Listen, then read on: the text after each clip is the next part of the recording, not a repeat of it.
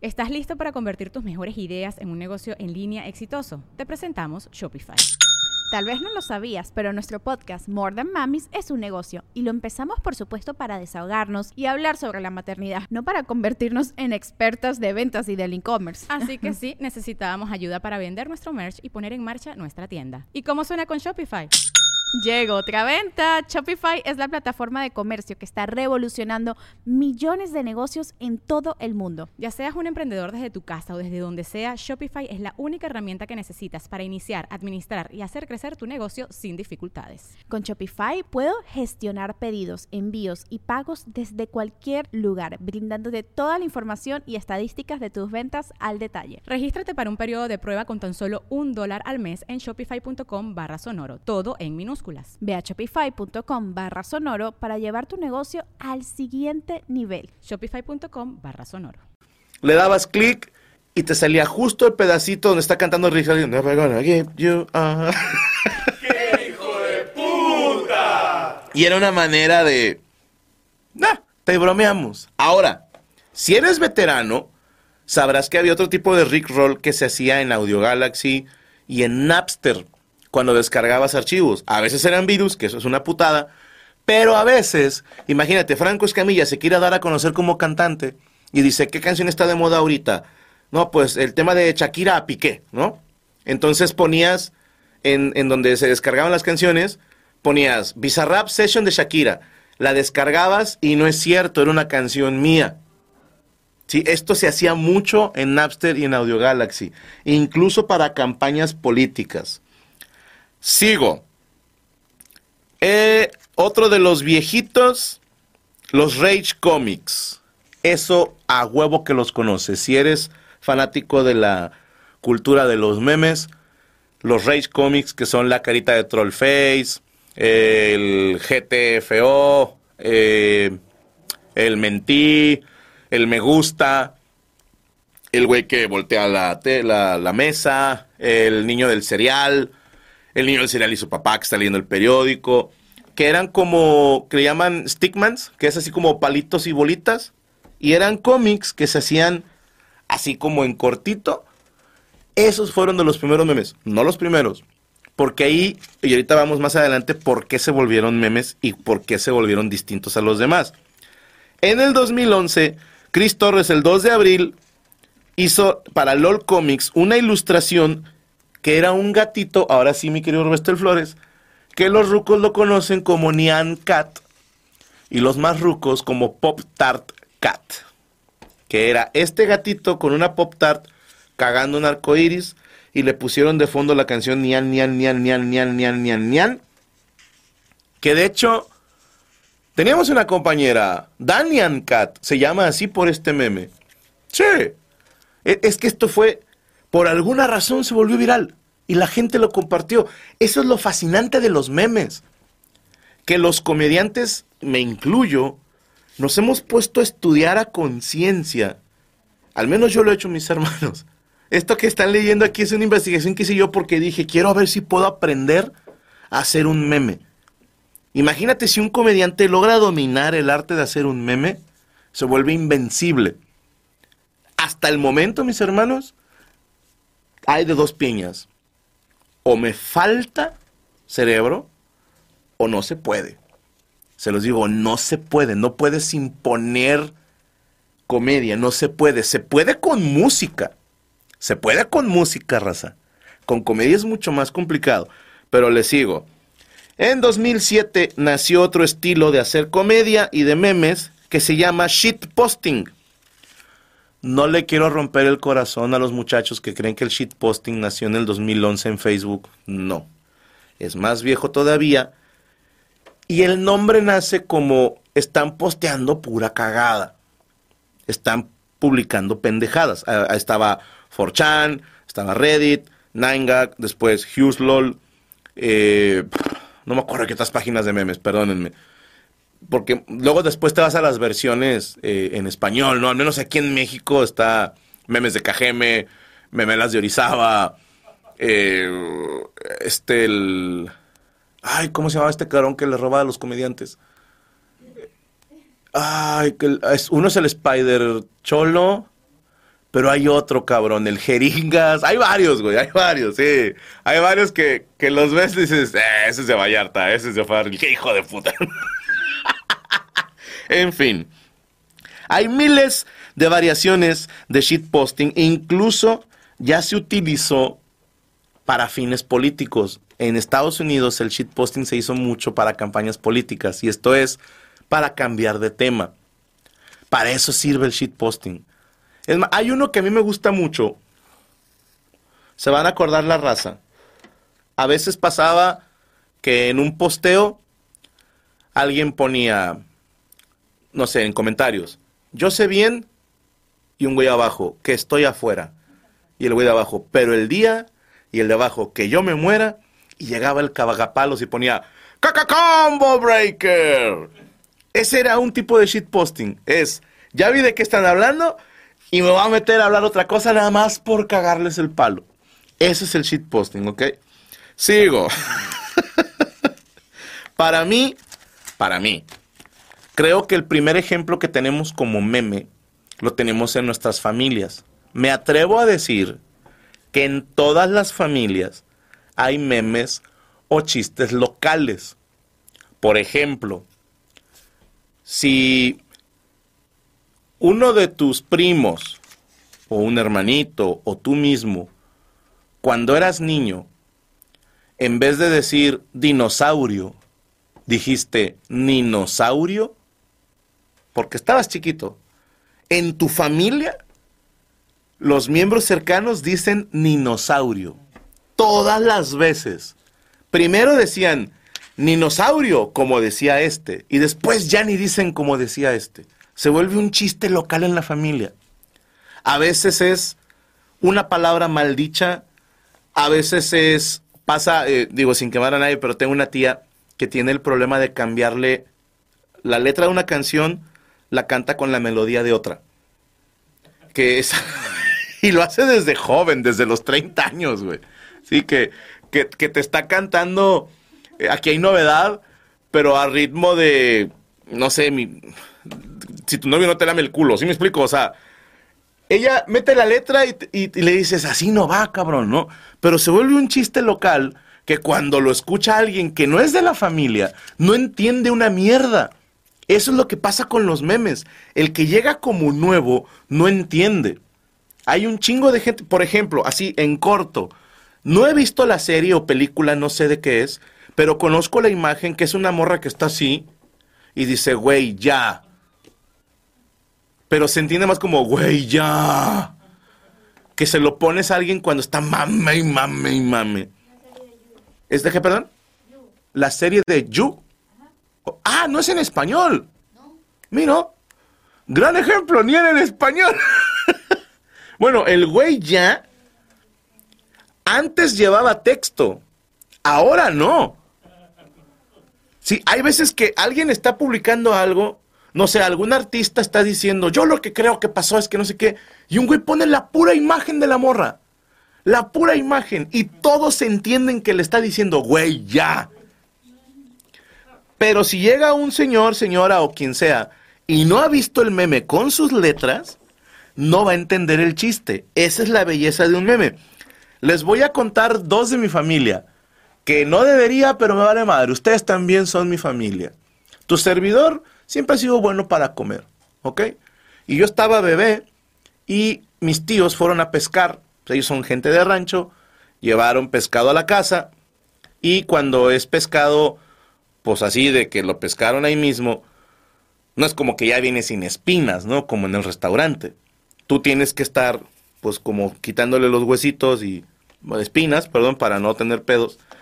Luego al final dicen, cómete un plátano, que según que es para las espinas, yo no sé qué tenga que ver meterse un plátano en el culo con las espinas, pero bueno, no voy a juzgar a mis tíos, ¿no? Hey, it's Kaylee Cuoco for Priceline. Ready to go to your happy place for a happy price? Well, why didn't you say so? Just download the Priceline app right now and save up to 60% on hotels. So, whether it's Cousin Kevin's Kazoo concert in Kansas City, go Kevin, or Becky's Bachelorette Bash in Bermuda, you never have to miss a trip ever again. So, download the Priceline app today. Your savings are waiting. Go to your happy place for a happy price. Go to your happy price, Priceline. Entonces, mi mamá, yo estaba bebé, me está dando de comer pescado y ella está desmenuzándolo para asegurarse de que no tenga espinas y me va dando de poquito en poquito. Me traen en brazos, ¿ok? Y soy un bebé, luego les traigo una foto, pero un bebé que dices, ¿cómo pudo haber salido de ahí, señora? Ese niño salió con cesárea, no, con la autopsia. Mi mamá estaba de este vuelo y yo estaba de este, güey, ¿no? Entonces me tiene cargado y me está dando el pescado. Y dice mi mamá que me comí todo el chingado pescado. Así, de, de bebé. Y mi mamá se enternece y me ve que estoy muy contento de que me comí mi pescadito. Y voltea y me dice, ¿te gustó el pescado, nene? Y, mis tíos, que si le gustó, su puta madre se lo tragó todo. Entonces, en mi familia, cuando alguien come mucho, ¿sí? cuando alguien se compra una, una pizza y se la traga él solo, le dicen, ¿te gustó el pescado, nene? Que significa, ah, ¿cómo tragas, hijo de puta?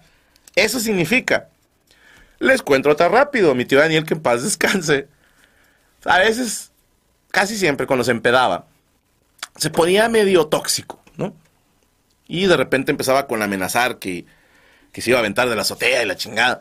Y mi papá, que era su hermano mayor, pues siempre terminaba cuidándolo. A mi papá en Cuautla, por alguna razón que nunca nos quiso contar, le decían cajeta. esto en Argentina supongo que es hilarante, pero aquí le decimos así al dulce de leche, ¿ok?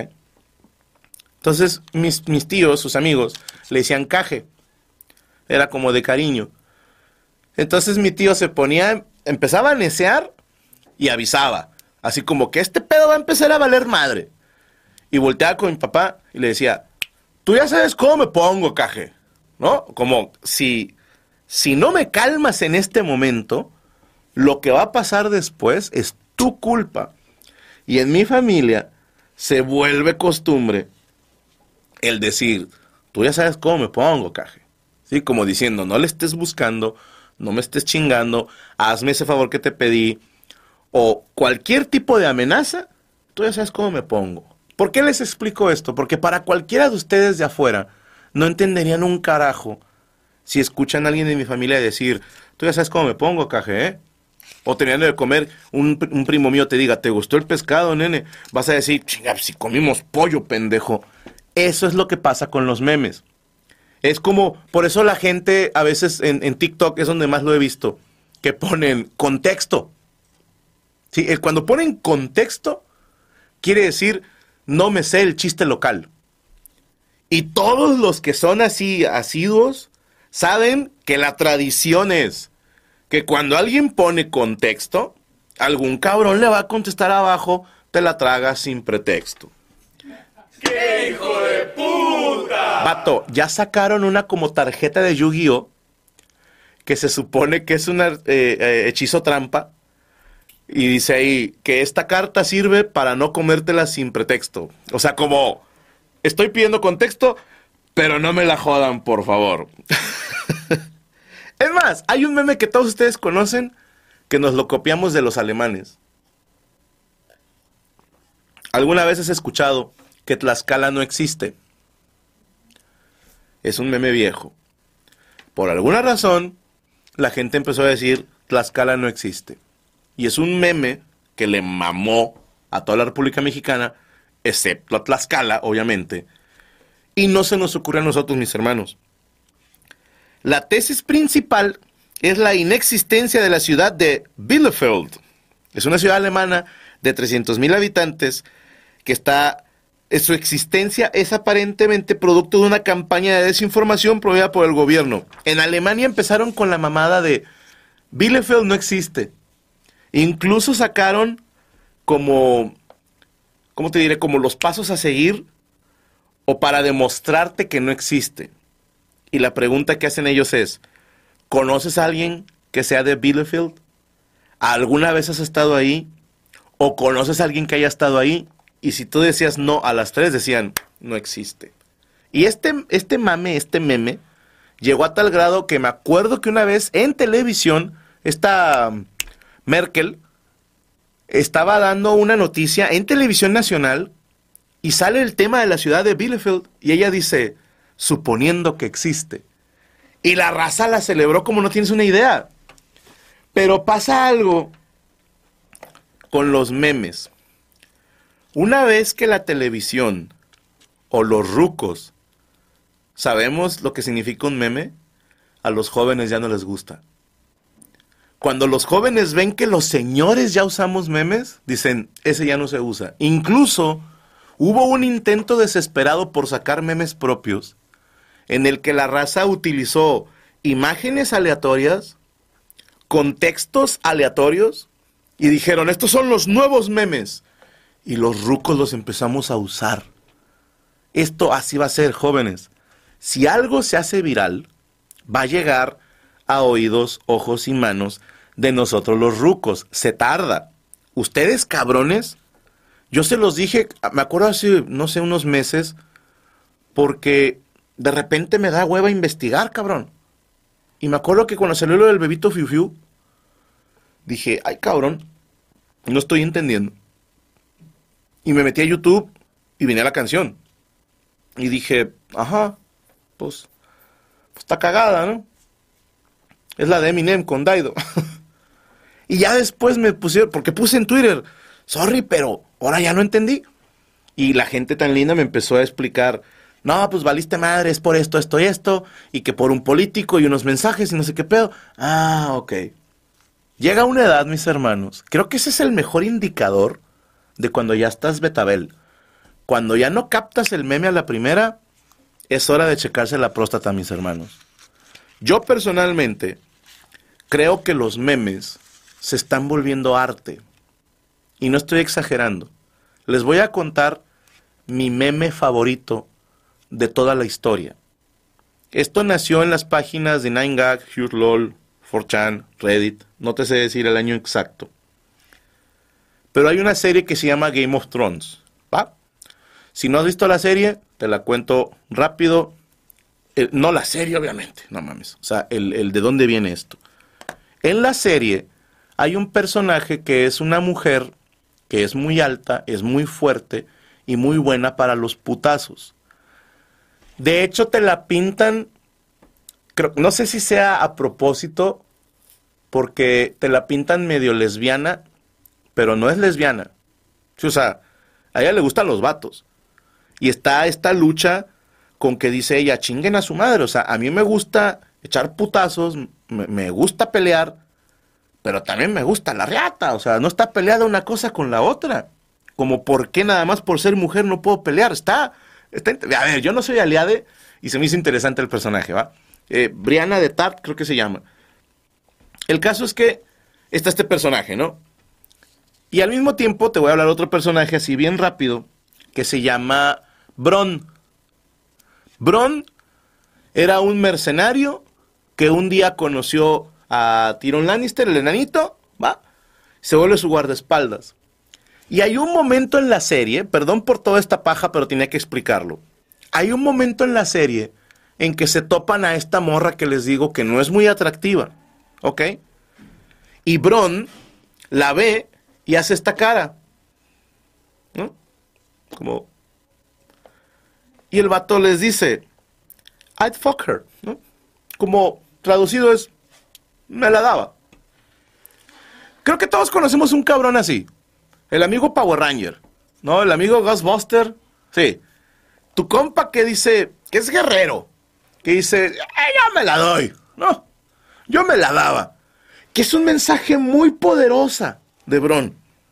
Porque el vato dice, yo sí me la cojo, no, yo sí me la daba. Y hasta ahí todo bien, ¿ok? Pero vean cómo el meme se em-, empieza a evolucionar a una forma que a mí me, me vuelve loco, mis hermanos. De repente ponían, no sé, una canción en unas páginas de memes, un video de una morra con su guitarra cantando, y los güeyes ponían, I'd fuck her, yo me la daba. Después empezaron a poner la imagen de Bron con el texto, me la daba. Después sin el texto. Pero la más grande evolución, mis hermanos, fue que la raza empezó a hacer lo siguiente. Si era un video de una gimnasta, escúchenme bien, si era una gimnasta, estos hijueputas photoshopeaban la cara de Bron en el cuerpo de un gimnasta. Es una manera de decir, me la daba y por ella soy capaz de hacer esto. Y empezó a ver, pueden buscarlo, ¿eh? Hay miles de variantes del meme de Bron, que es la cara de él en distintas situaciones. Y el mensaje es el mismo. El mensaje es, me la daba. Es más, no me extrañaría que pongan la cara de Bron en la morra del güey ya, como para poner, como cuando tu vieja no se apura en salir del baño. Y se entendería perfectamente que es, güey, ya, estoy desesperado. Y el Bron es, estoy desesperado porque salgas a coger. Esa evolución tienen los memes, mis hermanos. Cuando se vuelven una fusión de conceptos tan impresionantes que te lo juro, no puedo dejar de admirar a la gente que se toma la molestia y que tiene el tiempo de hacer este tipo de cosas porque son comediantes en potencia. Es más, logran hacer lo que un comediante no siempre puede o rara vez puede. Poder hacer un meme que pegue. Yo he calado chistes en páginas de memes. Me funciona. Pero voy a tomar esta imagen y a ponerle este texto. Rara vez me ha funcionado, mis hermanos. Rara vez. Y las dos veces que medio ha funcionado, se siente bien bonito cuando alguien usa tu, tu template de meme. Se siente bien bonito. Y jamás jamás diría yo, este meme lo hice yo. Porque mis hermanos, se los dije al principio, el meme no tiene autor. No puede tener autor. Porque es un concepto, una réplica, como lo dijo Richard Dawkins, que tiene que ir evolucionando. No podemos irnos al autor. No se puede y no se debe. Otro rápido de un meme que evolucionó. Estoy seguro que han visto un video donde un güey le pide a una chava, ¿quieres ser mi novia? La morra dice, no. Y la gente pone F. A que lo han visto. F en el chat. Y tiene su origen en un videojuego en el que estás en una escena en un funeral. A ver la raza que se la sabe, corríjanme. No me acuerdo si era un Medal of Honor, si era un Call of Duty o si era un Battlefield. Una disculpa. Pero en este videojuego, si lo jugabas en la computadora, la escena del funeral, te acercabas al, ataúd del güey que están ahí eh, a punto de enterrar y te decía, press F to pay respect. O sea, presionas la tecla F y el vato presenta sus respetos. Call of Duty Advanced Warfare, gracias. Call of Duty, gracias. Entonces, la gente empezó a poner la imagen donde decía press F to pay respect para decir mis respetos para ese cabrón. Después quitaron la imagen y la gente solamente ponía press F en el chat. Y después nada más ponían F. Y después los youtubers y los streamers empezaron a decir F en el chat por mí. Al grado que ahora, creo que ahora se usa una, una L. No me crean. Creo que ahora es una L. ¿De, qué? Lost. Ahí está. Llegamos al punto en el que ya no sabemos, mis hermanos. Pero van a preguntarse,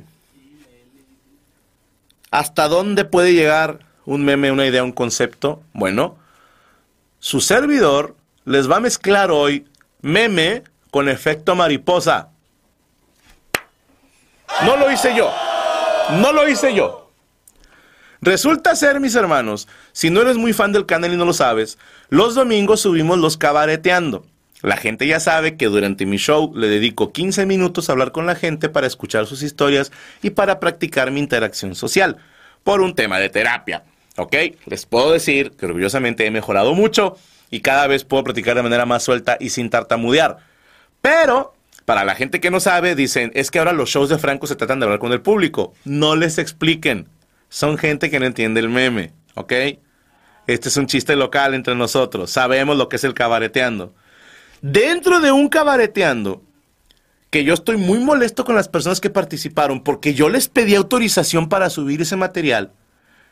Subimos una historia de un profesor de la Facultad de Derecho y de su alumna que se andaba cogiendo y se la anda cogiendo. Y como llegó a millones de vistas, tanto en YouTube como en TikTok, luego nos dijeron, es que nosotros nunca autorizamos, quiten eso a la chingada. Nosotros para evitar problemas le pusimos blur en las caras, no queremos problemas. Y van a decir, Franco, ¿por qué doblaste las manos? Porque hay que ser inteligentes, mis hermanos, los conozco. Yo sabía que ustedes tenían ese video. Cuando nos dijeron, ¿lo pueden quitar? Yo, claro. Y luego vi, ah, ya lo podemos quitar. Y yo le dije a la gente de Frank Hollywood, por favor quítenlo, edítenlo y vuelvan a subir. ¿Qué provoca esto? Esto es atizar el fuego, mis hermanos. La gente empezó, no, yo sí vi la versión original. Y eso le dio una sensación de poder a los fans reales, a los que llegaron primero. Y yo les decía aquí en la junta, tranquilos cabrones, nos va a beneficiar esto porque la gente va a llegar más temprano a los cabareteando, por miedo a que lo bajemos. Y en cuanto salga un chisme bien cabrón, porque los cabareteando están firmados, cabrón. La gente nos firma su consentimiento. Y les pregunto en cámara, no hay necesidad de hacer tanto pedo. ¿Por qué? Porque eso genera morbo. Eso genera que la gente diga, mejor llego temprano antes de que lo quiten. Y yo ya había dejado esa historia por la paz. Hasta que un compañero, Omar Moreno, eh, que lo pueden seguir así en TikTok, Omar Moreno, cuenta la historia de cómo se dio cuenta que él era la nalga de una morra. Él dijo, yo me di cuenta que era la nalga gracias a los fans de Franco Escamilla. Cuando vi ese tweet, ah, cabrón. Y yo lo sigo a él en Twitter. Y fue así como que, a ver, carnal, ¿todo bien? Porque yo no había entendido, dije, no vaya a ser que vayamos a quemar a alguien. Dijo, no, Franco, todo chido, mira, te cuento, me contó yo. Ah, no mames, qué cabrón. Y lo subió a su TikTok y ahí pueden ver la historia completa de cómo la morra que se andaba picando al profe se supone que era la novia de Omar Moreno. ¡Qué hija de puta! Tan, tan, tan. Señores, pueden ver este TikTok, Omar Moreno Pueden ver ese cabareteando. Son solo memes y efectos mariposa. en fin, nos vamos a despedir y le voy a dejar a la gente la tarea. Que por favor, en los comentarios, nos pongan sus comentarios bonitos y de qué les gustaría que habláramos. No los voy a dejar producir. Que quede muy claro. Pero tengo el material como para 7, 8 episodios. Y me gusta ir adelantado. ¿De qué les gustaría que habláramos? Déjenlo en sus comentarios. Yo quiero agradecer a mi maravilloso equipo de producción, al señor Rubén Flores en los controles de la transmisión, al señor Derek Villa en el audio, al señor Saúl Vázquez, Rachel Astiazarán y Yami Roots que están como producción y como asistentes de producción y picándole a los botoncitos y buscando datos, a Brian y Rodrigo que nada más estaban tocando los huevos y no hicieron nada, y a Chucho que cenó durante toda esta transmisión. Qué preocupado que estabas, cabrón. Recuerden que el 27 de enero, ya dentro de muy poquito, es el roast del maestro Oscar Burgos. Está muy bonito, mis hermanos. La producción está bien chingona. Estará Checo Mejorado, Cojo Feliz, Alex Montiel, Edson Zúñiga el Norteño, Fabi Martínez, Alexa Suar, Mau el Asesino, Platanito y un servidor. Todos dándonos en la madre solo para entretenerlos a ustedes. Les prometo, mis hermanos, que habrá quien se enoje con los chistes. Habrá quien se ría habrá quien se ofenda, nos van a querer cancelar algún chiste, todo bien, pero va a estar bien chingón. No se lo pierdan, 27 de enero, Pabellón M Monterrey, donde más, en mi casa. También este fin de semana, el viernes, viene hablando huevadas, no se lo pierdan, últimos 12 boletos, ¿sí va? O ya todavía hay 12. 12 boletos quedan para el primer show en México de Hablando Huevadas. 20 de enero a las 8 de la noche en el Foro Didi. No se lo pierdan, boletos en Ticketmaster y en taquillas del Foro Didi. ¿Algo más que tengamos que anunciar? Bogotá. Señores, vamos bien empinados eh, a Chile, así con los deditos. ¿Cuánto vamos, güey? Oh, sí, vamos bien empinados, güey. Sí, sí, vamos bien empinados, güey. No, todavía no vamos ni a la mitad, güey. Todavía no llegamos ni a la mitad. Es más, no vamos ni a la tercera parte de la arena. ¡Vamos a valer madre! Qué bueno, por pincho sicón, Chucho. Por pincho sicón que te dije, sí, vamos a hacer la arena, no hay pedo. Colombia no me va a dejar morir. Qué bueno, güey. Qué bueno para que se me quite lo pendejo de andar diciendo, no, ellos van a saltar por mí, los rolos me quieren. Qué bueno, qué bueno para que se me quite lo pincho sicón. Nos vemos en Colombia el 4 de febrero. El 4 de febrero en el Arena Movistar.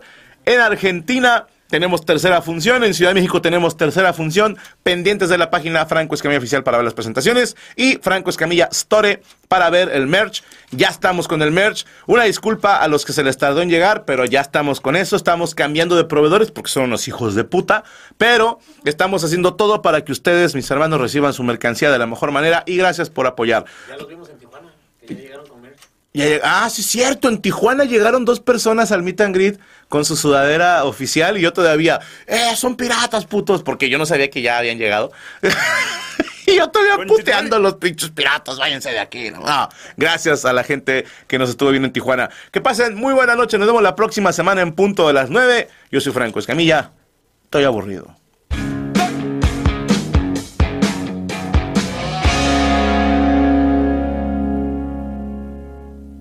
¿Estás listo para convertir tus mejores ideas en un negocio en línea exitoso? Te presentamos Shopify. Tal vez no lo sabías, pero nuestro podcast More Than Mamis es un negocio y lo empezamos por supuesto para desahogarnos y hablar sobre la maternidad, no para convertirnos en expertas de ventas y del e-commerce. Así que sí, necesitábamos ayuda para vender nuestro merch y poner en marcha nuestra tienda. ¿Y cómo suena con Shopify? Llegó otra venta. Shopify es la plataforma de comercio que está revolucionando millones de negocios en todo el mundo. Ya seas un emprendedor desde tu casa o desde donde sea, Shopify es la única herramienta que necesitas para iniciar, administrar y hacer crecer tu negocio sin dificultades. Con Shopify puedo gestionar pedidos, envíos y pagos desde cualquier lugar, brindándote toda la información y estadísticas de tus ventas al detalle. Regístrate para un periodo de prueba con tan solo un dólar al mes en shopify.com barra sonoro, todo en minúsculas. Ve a shopify.com barra sonoro para llevar tu negocio al siguiente nivel. Shopify.com barra sonoro.